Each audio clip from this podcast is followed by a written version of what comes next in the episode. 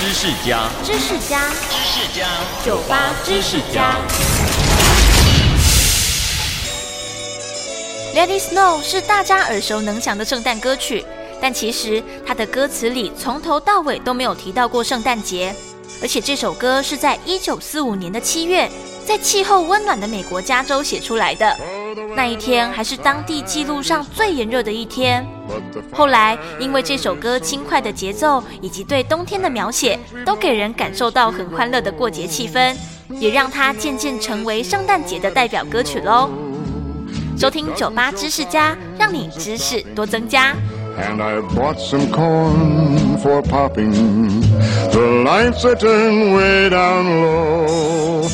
Let it snow, let it snow, let it snow.